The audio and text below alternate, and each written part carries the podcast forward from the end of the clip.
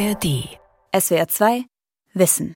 Älter werden wir alle und wir sind es immer länger. Aber wie genau wirkt sich unsere verlängerte Lebenserwartung eigentlich auf unser Wohlbefinden aus? Wie verändert sich unsere Persönlichkeit im Alter? Und was verbinden Forscher eigentlich mit erfolgreichem Altern? Ich bin Nadine Zeller und habe darüber mit dem Altersforscher Hans-Werner Wahl im Science Talk von SWR 2 Wissen geredet. Herr Wahl, wie alt sind Sie? Ich bin 69 jetzt. Und wie alt fühlen Sie sich? Die meisten fühlen sich ja jünger. Es geht mir auch so. Ich denke, ich fühle mich so in vielen Alltagsdingen zehn Jahre jünger etwa. Aber das heißt jetzt nicht, dass man permanent immer so in diesem Jungsein sich bewegt. Ähm, ich weiß auch, dass ich 69 bin und dass damit bestimmte Dinge verbunden sind. Ein bisschen jünger schon öfter, öfter mal.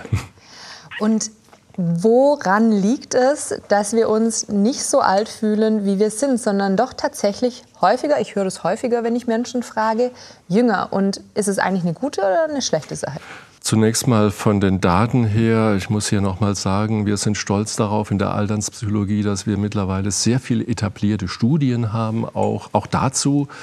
Wir haben selber eine Meta-Analyse auch gemacht, haben wir alle Daten sozusagen zum subjektiven Alter nennt man das, ähm, zusammengetragen. Man macht nichts anderes, als Menschen zu fragen, wie alt fühlen sie mhm. sich, kriegt dann eine Zahl. Viele machen das mit. Und wir sehen das in der Tat, dass äh, geschätzt etwa 90 Prozent auch der über 65-Jährigen sagen würden, ich fühle mich jünger. Und von den Höheraltrigen, die gehen oft noch weiter runter und gehen nicht nur acht, sondern vielleicht zwölf oder 13 Jahre runter. Ist das jetzt gut oder weniger gut? Und es ist in gewisser Weise beides, weil wir wissen eigentlich aus vielen Daten, ähm, vor allem so Längsschnittdaten über längere Zeit, äh, selber äh, Personen untersucht, wissen wir eigentlich, dass diejenigen, die sich jünger fühlen, schon, ich sage jetzt mal mit 60, 65, im Mittel auch mit 85 gesundheitlich besser dastehen. Mhm. Sie scheinen mehr zu investieren in ihre körperliche Aktivität, in soziale Beziehungen, gehen mehr zu Vorsorgeuntersuchungen, auch wir Männer häufiger. Und die andere Seite, die ich bei Ihnen auch gehört habe, ist es eigentlich gut, dass wir uns jetzt jünger machen müssen. Wir wissen ja aus anderen Studien, aus asiatischen Ländern zum Beispiel, die machen sich viel weniger jünger. Die sagen, Herr Wahl, ich bin 69 äh, und, oder der 85 sagt, ich bin 85 und das ist gut so. Ja, wir interpretieren das so, ähm, eine Theorie, dass mit dem Jüngermachen wir uns auch ein Stück weit rausnehmen aus der Gruppe der älteren Menschen und sagen, ich gehöre ja gar nicht dazu. Die im Heim sind die Alten oder da die alte Dame da in der Nachbarschaft mit dem Rollator, die ist alt. Aber ich gehöre ja noch gar nicht dazu. Ich bin eigentlich gar nicht alt. Und da kommt natürlich dann etwas, wo man so denkt, äh, ist das eigentlich gut, in einer stark alternden Gesellschaft sich da immer rauszunehmen und zu sagen, ich bin ja eigentlich gar nicht alt. Also es ist ambivalent. Hängt es vielleicht auch mit diesen Stereotypen zusammen, die es zum Älterwerden gibt? Also ich denke mal, vielleicht irre ich mich auch, aber viele Menschen stellen sich vielleicht Älterwerden vor. Altersarmut, ja. Alterseinsamkeit, das ja. sind ja Begriffe, mit denen wir ständig konfrontiert ja. werden in den Medien auch. Also etwas, was vielleicht auf den ersten Blick jetzt auch nicht unbedingt erstrebenswert ist und wo man sich dann auch vorstellen kann, hm, da will ich mich jetzt eigentlich nicht dazu zählen. Ist es denn ähm, ja. kohärent. Also ist es denn heutzutage so, wenn ich älter werde, dass ich diese Defizitperspektive praktisch zu Recht aufhabe? Also äh, auch da viele spannende Facetten drin. Das eine ist sicherlich richtig, dass das wissen wir aus vielen Daten auch international. In Deutschland ist die Datenlage nicht ganz so stark, was so generelle Stereotype betrifft, die man aus Medien zum Beispiel oder aus Familiengesprächen heraus destillieren könnte sozusagen. Aber insgesamt äh, ist doch sehr klar, dass ähm, das Altersbild doch sehr negativ im Sinne dessen, dass man genauso sagt, ja, also da ist doch das Leben dann zu Ende, da wird man einsam, da wird man nicht nur in einer Dimension krank, sondern da gibt es Multimorbidität auf allen Ebenen, da werde ich dement werden und äh, wird auch nicht mehr gebraucht im Beruf. Und deswegen ist das ja alles nicht erstrebenswert. Ähm, die Gegenposition, die ich mir manchmal so vorstelle, das ist jetzt ein bisschen provokativ, es könnte ja mal sein, dass wir irgendwann mal äh, mein Enkel zu mir sagt, Mensch Opa, äh, wann kann ich nur endlich so alt werden, wie du jetzt Beispiel, schon bist? Ja? Ja. Und ich will da auch hin, wenn ich sehe, wie viel Zeit du hast, aber auch ja. gleichzeitig noch so engagiert bist und dass du die und die Dinge machst. Und ich sehe doch, dass du noch einiges äh, ganz gut machen kannst. Ähm, da will ich auch hin. Und in der Tat, äh, so ein bisschen allgemeingesellschaftlich gesehen, gibt es Studien, die zeigen, so junge Leute heute so um 30, unglaublich im Beruf, unglaublich hart herangenommen, dass die zunehmend sagen, Mensch, also die schönen Dinge im Leben, die mache ich dann mit 60 und mhm. 70, äh, weil jetzt habe ich keine Zeit. Die fordert, mhm. Das fordert mich so. Und das ist natürlich auch nicht so richtig gut, aber heißt nur, es gibt beides und das steht so nebeneinander. Ähm, wir haben dieses ertragreiche Bild, was ja nicht eine Lobhudelei des, des Älterwerdens ist, aber doch auch, da gibt es Dinge, die man auch durchaus nicht nur erstrebenswert sehen kann, sondern bei denen man produktiv sein kann, bei denen man etwas geben kann, auch anderen. Ähm, beispielsweise in der Klimadebatte ähm, ist es für mich ganz klar, da muss ein Intergenerationen-Austausch hin äh, und äh, gekommen.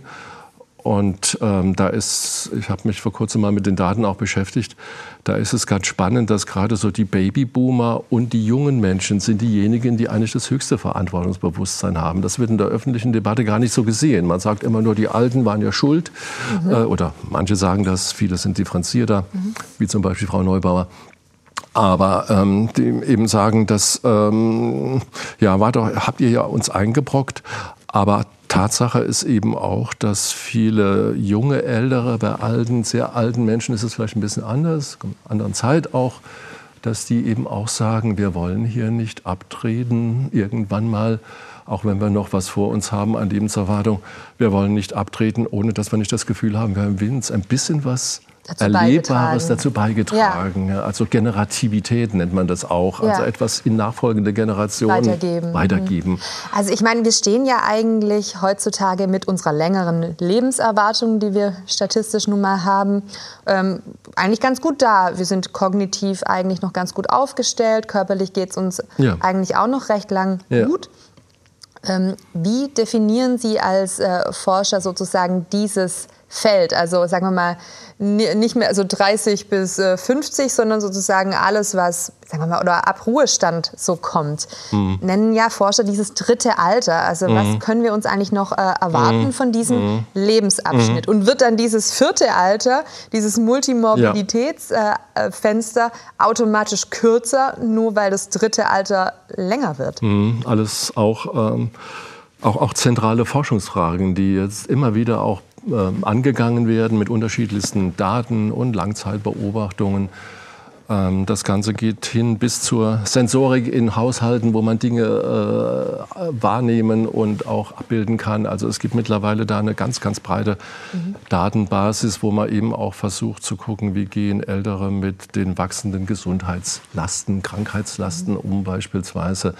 Äh, wie mobil sind sie, wie oft gehen sie nach draußen. Und wenn ich schon sage, die Älteren, ist das schon mal der Kardinalfehler, den ich hier begehe, mhm. weil Ältere sind so unglaublich unterschiedlich natürlich, auch in jedem Lebensalter. Aber Ihre Frage natürlich und Ihre Überlegung, ähm, die, der erste Antwortversuch, ähm, weil ich denke, es ist nicht so, dass man das alles einfach so abspulen sollte, sondern da gibt es Fragen, die sind auch durchaus ungeklärt oder ähm, anspruchsvoll genug, dass sie nicht eine einfache Antwort brauchen. Zunächst mal würde ich sagen, Lebenslaufblick ist unglaublich wichtig für Älterwerden. Also ich fühle mich als Lebenslaufforscher in dem Sinne, dass ich denke, also das geht doch nicht, dass man einfach abschneiden sagt vor 67, das vergesse ich jetzt mal. Also man muss sozusagen länger die Beobachtungsperspektive ansetzen. Und dann hat man aber immer noch äh, ein Drittel des Lebens sozusagen ab 65 plus minus. Und dann ist eben die Frage, wie gehe ich jetzt da heran? Und wie Sie sagten, äh, eine Form ist, dieses dritte Alter und vierte Alter zu unterscheiden. Denn warum macht man das? Es gab und gibt unglaublich viele Versuche mit sogenannter Clusteranalyse macht man das, also gruppierenden statistischen Verfahren.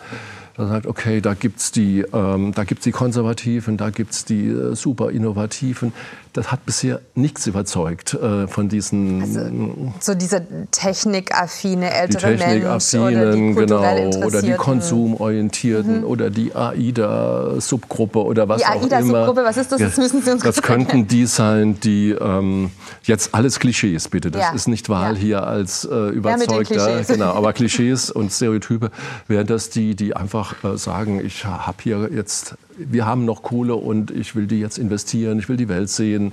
Das kann man heute auch, ohne dass man ja. extrem Die machen dann eine Kreuzfahrt als allererstes so Mal. Ja. Genau, und dann ja. noch eine und dann, also das ist alles, ähm, sind alles Untergruppen. Aber was sich so in der Wissenschaft durchgesetzt hat, und vielleicht nicht nur aus guten Gründen, äh, ist eben, dass große Denker wie beispielsweise ähm, Paul Baldes, auch jemand, mit dem ich selber arbeiten durfte, ist leider früh gestorben. Ähm, aber auch andere gesagt haben, wir haben hier eine historisch ganz neue Lebensphase, nämlich die Phase nach dem Berufsende bis vielleicht Anfang 80. Also so eine, viel Zeit, ja. Also sehr viel Zeit, ja. genau, in der wir statistisch gesehen eigentlich auch immer länger gut leben können. Äh, 18, 20, vielleicht demnächst 22 Jahre im statistischen Mittel. Natürlich gibt es mit 67, mit 77 Leute, die extrem krank sind und ganz klar. Aber so in der großen Tendenz. Und äh, da haben eben Forscher wie Baldes, ein anderer ist ein englischer äh, historisch arbeitender Soziologe äh, Laslett, der gesagt hat, wir haben hier eigentlich eine ganz neue Phase. Wir fühlen uns näher dem mittleren Erwachsenenalter. Wir können noch alles Mögliche machen neue Projekte. Wir können uns aber auch scheiden lassen. Wir können neue Projekte. Wir können äh, neu heiraten. Wir können heiraten. Auch Frauen, äh, wir sehen, auch Frauen äh, verändern sich, nehmen nochmal sozusagen das Risiko einer Trennung in Kauf. Neue Wohnprojekte, neue Reiseprojekte, Mobilität, alles. Ähm, aber vielleicht nicht nur in dem Sinne jetzt, das klang jetzt sehr konsumorientiert, auch im Sinne, ähm, hier gibt es eine Lebensphase, in der habe ich Zeit und in der kann ich auch noch mal zu mir kommen und kann äh, noch mal über grundlegende Fragen des Lebens auch ein Stück nachdenken. Beides. Wahrscheinlich bedeutsam. Und dann gibt es aber eine Phase, statistisch gesehen, etwa mit 80, 85. Man könnte jetzt technisch sagen, da ist etwa die Hälfte, mehr als die Hälfte der Kohorte verstorben schon. Also das sind auf der einen Seite die Survivors, die Überlebenden, ähm, die aber auf der anderen Seite immer fragiler werden. Und da plötzlich dann, oder nicht plötzlich, aber ähm, wenn man das so schneidet, statistisch sieht man, da gehen plötzlich die Raten an Demenz hoch. Da gehen die Raten an Multimorbidität hoch, an Funktionsverlusten, äh, Sehbehinderung, Gehbehinderung, Hörbehinderung. 50 Prozent der über 85-Jährigen äh, können nicht mehr so gut hören. Und das ist nochmal sehr wichtig für sozialen Austausch. Und von daher könnte man jetzt auf die Idee kommen, die sich vielleicht in der Frage, in folgender Frage, dass äh, ältere Menschen in Vorträgen sagen, aber bin ich jetzt schon im vierten Alter? Okay, so mit dem Angst Unterton, ähm, dann ist ja alles vorbei und wenn der jetzt ja. sagt ja, dann kann ich heimgehen und äh, genau das ist ja nicht die Idee, sondern eher zu sagen, da gibt es eine Phase, die hat große Herausforderungen. Ich nenne das immer gerne einen Aufgabencharakter, wie eigentlich jede Lebensphase. So hat die auch einen Aufgabencharakter nämlich mit durchaus vielen Beschränkungen so umzugehen, ja, dass man ganz gut durchkommt, mhm. dass man zufrieden bleibt, dass man nicht einsam wird und die klassischen Outcomes versucht ein bisschen zu leben oder deutlich zu leben und zu erreichen. Weil es gibt ja auch dieses äh, sogenannte Wohlbefindensparadoxon. Erzählen Sie uns doch einfach mal ein bisschen was, wie es eigentlich um die Psyche älterer Menschen bestellt ist. Ja. Also viele Dinge können wir vielleicht nicht mehr ja. machen. Wir haben schon Krankheiten ähm, ja. erlebt. Wir haben vielleicht Freunde gehen lassen müssen. Wir haben genau. uns vielleicht getrennt. Wir hatten halt einfach genau. ein Leben. Genau. Und woran ähm, entscheidet sich jetzt einfach, wie ich mich fühle und wie mhm. fühlen sich diese Menschen? Genau.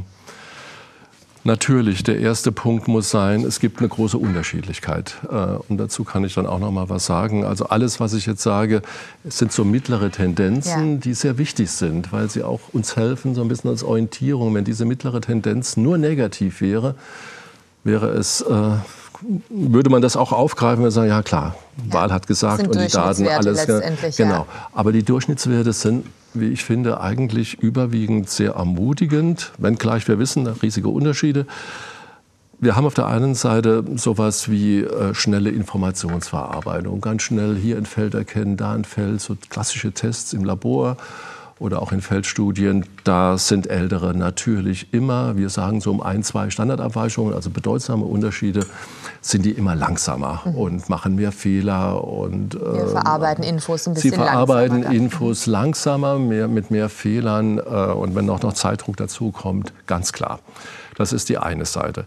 Aber selbst im kognitiven Bereich, der ja jetzt oft leider äh, reduziert wird auf logisches Denken und äh, Informationsverarbeitung, die glatt laufen muss, äh, wenn man das erweitert und kommt auf den, den Punkt von sowas wie Lebensexpertise, verbale Fähigkeiten, ähm, gut quatschen können. Ich glaube, ich mhm. konnte noch nicht so gut quatschen wie jetzt.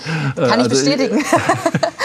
ich will das gar nicht sozusagen jetzt, aber sozusagen man hat ja ein Wissen auch und das, äh, ich will jetzt nicht von mir generalisieren, aber man hat so ein ganzes Lebenserfahrungswissen, äh, man sortiert es immer wieder neu äh, und äh, wird gefragt oder wird um einen Rat gefragt und das sind eigentlich Dinge, von denen ich meine, dass die für unsere Gesellschaft, auch für Intergenerationenbeziehungen, äh, für Klimadiskussionen, für vieles andere, auch, glaube ich, für politische Konfliktsituationen durchaus hilfreich wären. Es gibt einfach dies, also wir haben, sind eine Gesellschaft von riesigen Erfahrungswerten, eigentlich. Nur, dass man das nicht so gerne sieht. Ich habe ich hab es... Ähm ich hatte so einen, wirklich einen Traum schon in der sechsten Klasse. Da ging dieses Buch um Sophies Welt. Äh, und das war ein Buch, wo es um Philosophie ging ja. und um ja. philosophische Fragen. Ja. Und ähm, da dachte ich schon, ach, wie genial muss es irgendwie sein, weise zu sein. Mhm. Also so gelassen, weise. Das fand ich tatsächlich schon in der sechsten Klasse irgendwie ganz interessant.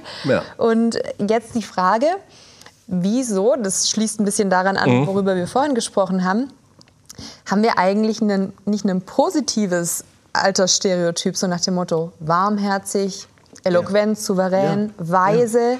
Wie kommt es, dass wir das nicht schaffen, diesen Blick aufs Alter zu haben? Ja, das ist wirklich die, die gerontologische Gretchenfrage, würde ich sagen. Denn wie Sie sagen, äh, nur noch zwei, drei Sätze dazu. Wir wissen ja Persönlichkeit. Wir reden jetzt nicht von der wichtigen Gruppe der Demenzkranken. Da ist vieles anders. Aber Persönlichkeit bleibt erhalten. Wir haben eine Identität. Hoffentlich finden wir uns gut, äh, auch noch als ältere Menschen. Das bleibt im Grunde bis zum Tod.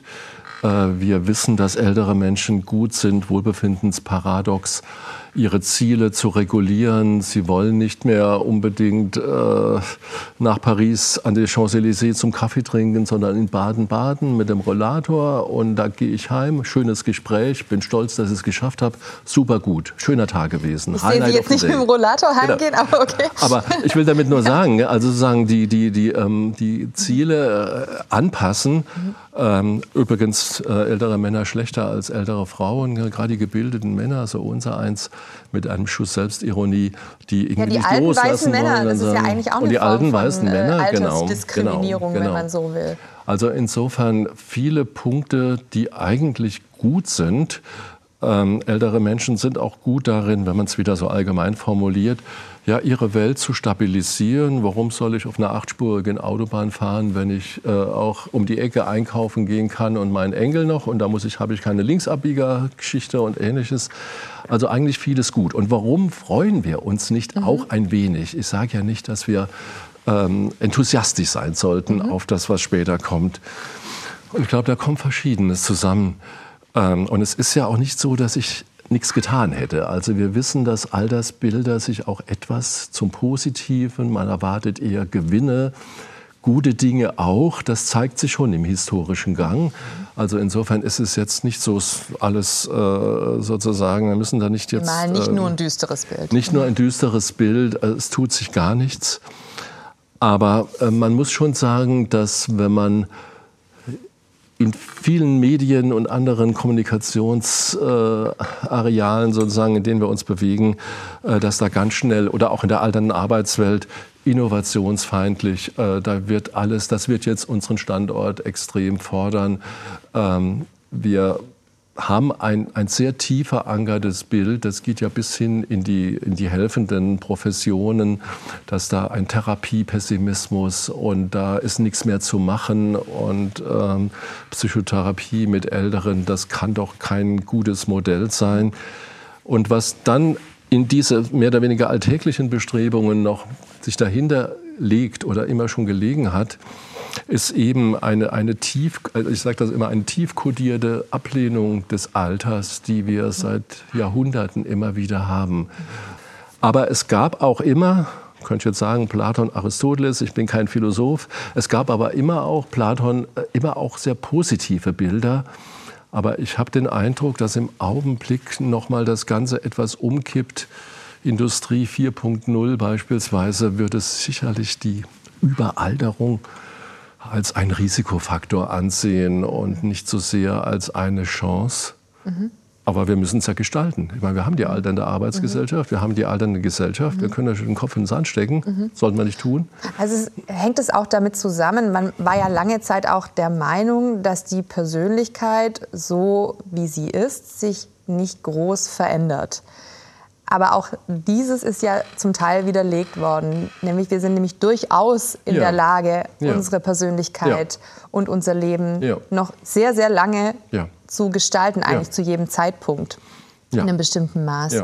Und ähm, deswegen jetzt die Frage, also wir haben jetzt darüber gesprochen, was muss man denn tun, um heute sozusagen erfolgreich zu altern. Also da haben wir ja mit den Stereotypen gespielt, so äh, technikaffin sein und äh, umtriebig auf Kreuzfahrtschiffe gehen. Aber wenn man jetzt wirklich mal so jenseits von dieser Konsumebene, was ich tue, was ich mache, wie ich mit Medien umgehe, wie ich reise, nochmal drauf schaut, was für Potenzial haben wir denn also was ist es sozusagen auch für eine Gesellschaft für ein Potenzial, diese Erfahrungen, die ältere Menschen haben? Und vor allem auch dieser Blick, also was macht es mit einem Blick? Mit ja. 60 weiß ich ja, okay, ja. ich werde jetzt keine Kinder mehr kriegen, ich werde ja. nicht mehr Basketballprofi, ich muss ganz vieles nicht mehr. Das klingt für mich auch wie ein Stück Freiheit eigentlich. Ja. Ja, auf jeden Fall. Ähm, der österreichische äh, Soziologe Rosenmeier hat schon 83 gesagt, die späte Freiheit, obwohl damals noch alles ein bisschen anders äh, aufgestellt war, noch längst nicht so viele Daten. Aber ja, ähm, der Antwortversuch in diese Richtung, der würde auch so gehen, dass ich sagen würde, ich will keine Lobrede halten, sondern ähm, an mich an Daten orientieren, die wir heute haben.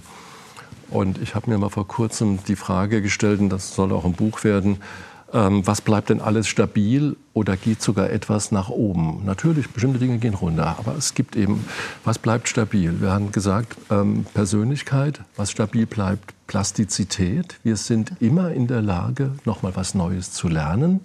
Das mögen kleine Dinge sein, das mög, möge vielleicht, ich erinnere mich als junger Doktorand auch gedacht, das sind doch jetzt so kleine Dinge, die sind äh, unwichtig. Aber ähm, es gibt diese Plastizität, es gibt Neurogenese, also ähm, das Zusammenwachsen von ähm, äh, synaptischen Verbindungen.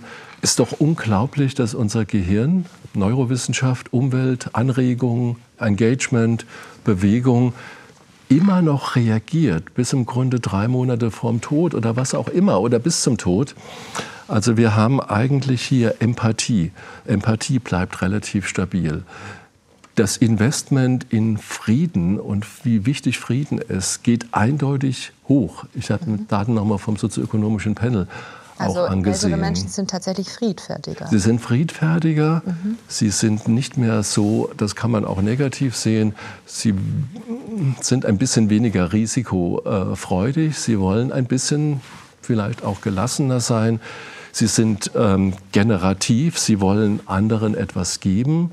Sie investieren viel mehr als Jüngere in Emotionalität von Beziehungen, pflegen das auch. Mhm äh, lassen auch unwichtige Beziehungen, die vielleicht für junge Menschen bestimmt wichtig sind. Also mhm. wer mag mich, wer mag mich nicht, findet die mhm. mich gut oder so, das sind Dinge, die man gut kennt. Äh, das ist für Ältere nicht mehr so wichtig.